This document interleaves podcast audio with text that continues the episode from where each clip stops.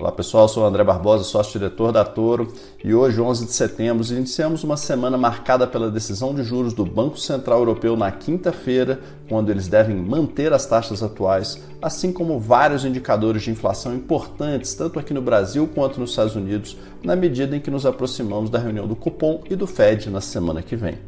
Na terça-feira, IPCA aqui no Brasil esperado um pequeno repique de 0,12 para 0,30 no número mensal, mas o acumulado de 12 meses pode pular de 3,99 para 4,69%. Quarta-feira temos o PIB da Alemanha, a Alemanha que vem se mostrando uma economia bastante fraca esse ano na comunidade europeia, mas o dado mais importante do dia e talvez da semana seja o CPI, ou seja, o índice de preço do consumidor nos Estados Unidos, onde a expectativa é que nos últimos 12 meses a gente tenha um pulo dos 3,2% que a gente viu no anúncio do mês passado para 3,6%. Mas vamos ficar de olho também nos dados de núcleo de inflação, que pode ser que reflitam aí uma tendência um pouco melhor.